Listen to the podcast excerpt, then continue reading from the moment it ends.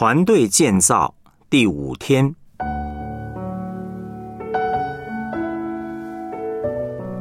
专心于上帝旨意的秘诀。第一，清楚呼召。箴言二十九章十八节：没有意向，民就放肆；为遵守律法的，便为有福。马太福音二十八章十九二十节。所以你们要去，使万民做我的门徒，奉父子圣灵的名给他们施洗。凡我所吩咐你们的，都教训他们遵守。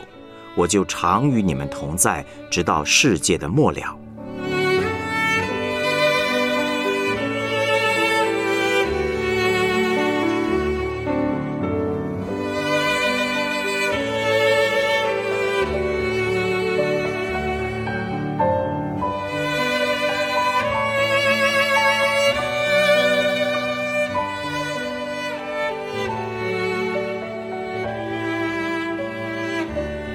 们来思想主题信息。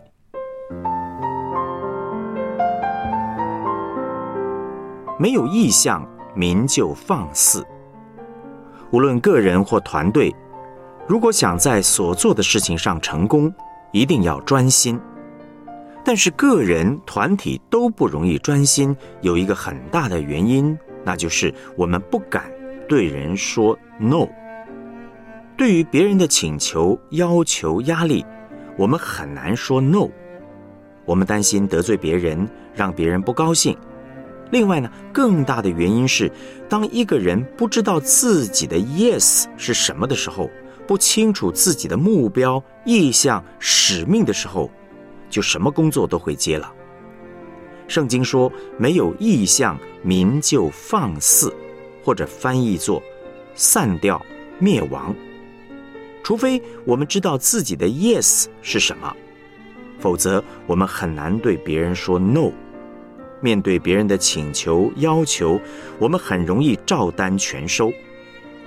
使徒们非常清楚自己的目标、意向、呼召。使徒行传第六章第二节说：“我们撇下上帝的道去管理饭食，原是不合宜的。”不是说管理饭食不重要。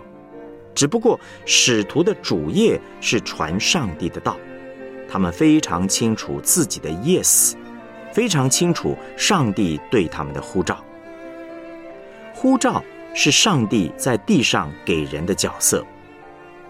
很多人以为呼召呢，就是出来做全时间的传道人，好像其他职业都不需要呼召，随随便便做就可以了。当然不是这样。大多数的人也很容易把呼召蒙上一层神秘主义的色彩，带着这样的想法进食祷告寻求呼召，可是呢，进食祷告结束之后，往往依然什么也不清楚。马丁路德宗教改革的内涵主要有两点：第一是恢复因信称义的真理；第二是让教会清楚呼召。就是上帝在地上给人的角色。对做父母亲的人来说，在家庭中的角色就是他们的护照。一个人的职业角色也是他的护照，例如医生、老师、商人等等。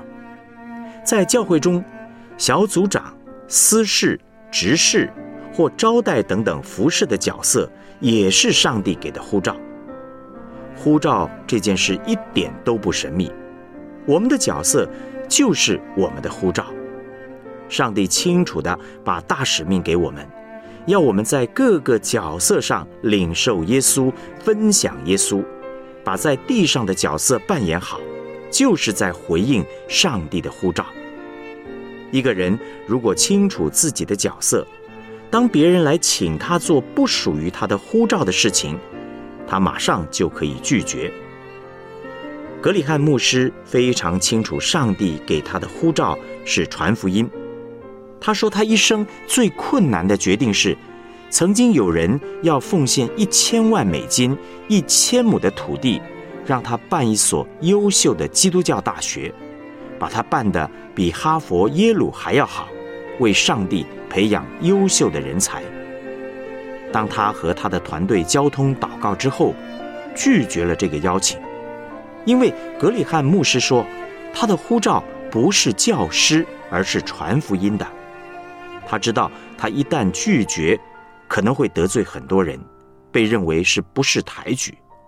可是他不怕人，他能够对别人说 “no”，是因为他知道他的 “yes”，他的呼召是什么。上帝在几十年间使用他，在全世界带领了好几亿的人信耶稣。天天为呼召祷告，单单知道自己的呼召和角色还不够，还要为这个呼召和角色天天向那位呼召我们的主祷告，才不会分心。很多年前，我还是一位大学生时，担任大专团契主席。常常要邀请讲员来讲道。有一位讲员呢非常特别，在如何接讲台侍奉的这件事上影响我一生，那就是当时台北灵粮堂的主任牧师郑昌国。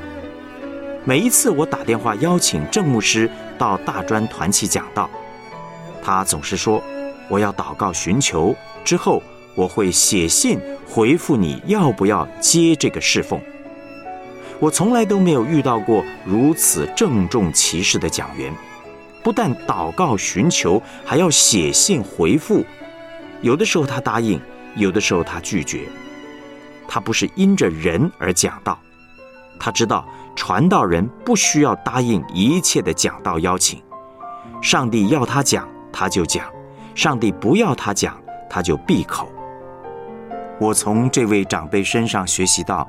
除了要知道自己的角色就是上帝的呼召，还要为自己的角色天天与上帝一起开同工会。那个时候，每天早上六点到八点是我个人安静亲近主的时间。我会在那段时间把当天要做的事情祷告一遍。如果上帝说不要做，我就感谢主，少一件事情。如果说，上帝要增加某件事，我就把它加进来。有的时候，上帝会说：“把某件事情交给别人做，不要自己做。”其实，这就是我们现在所说的 “Q T”，与生命的主有亲密的关系。我们每一天都要和上帝相交，亲近他，认识他的性情，领受他的话，明白他对我们的吩咐。这样有一天，人家来问我们是否可以接某某工作的时候，我们无论是拒绝或接受，就都可以很快的做出判断。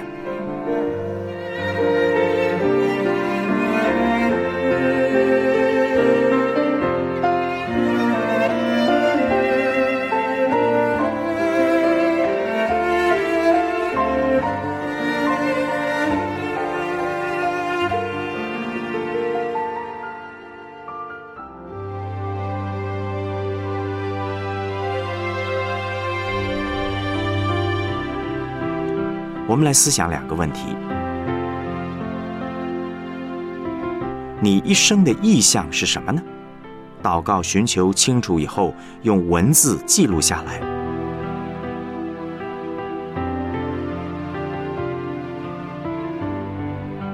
你需要如何调整你的时间表和做事的原则，好天天活在上帝给你的呼召中呢？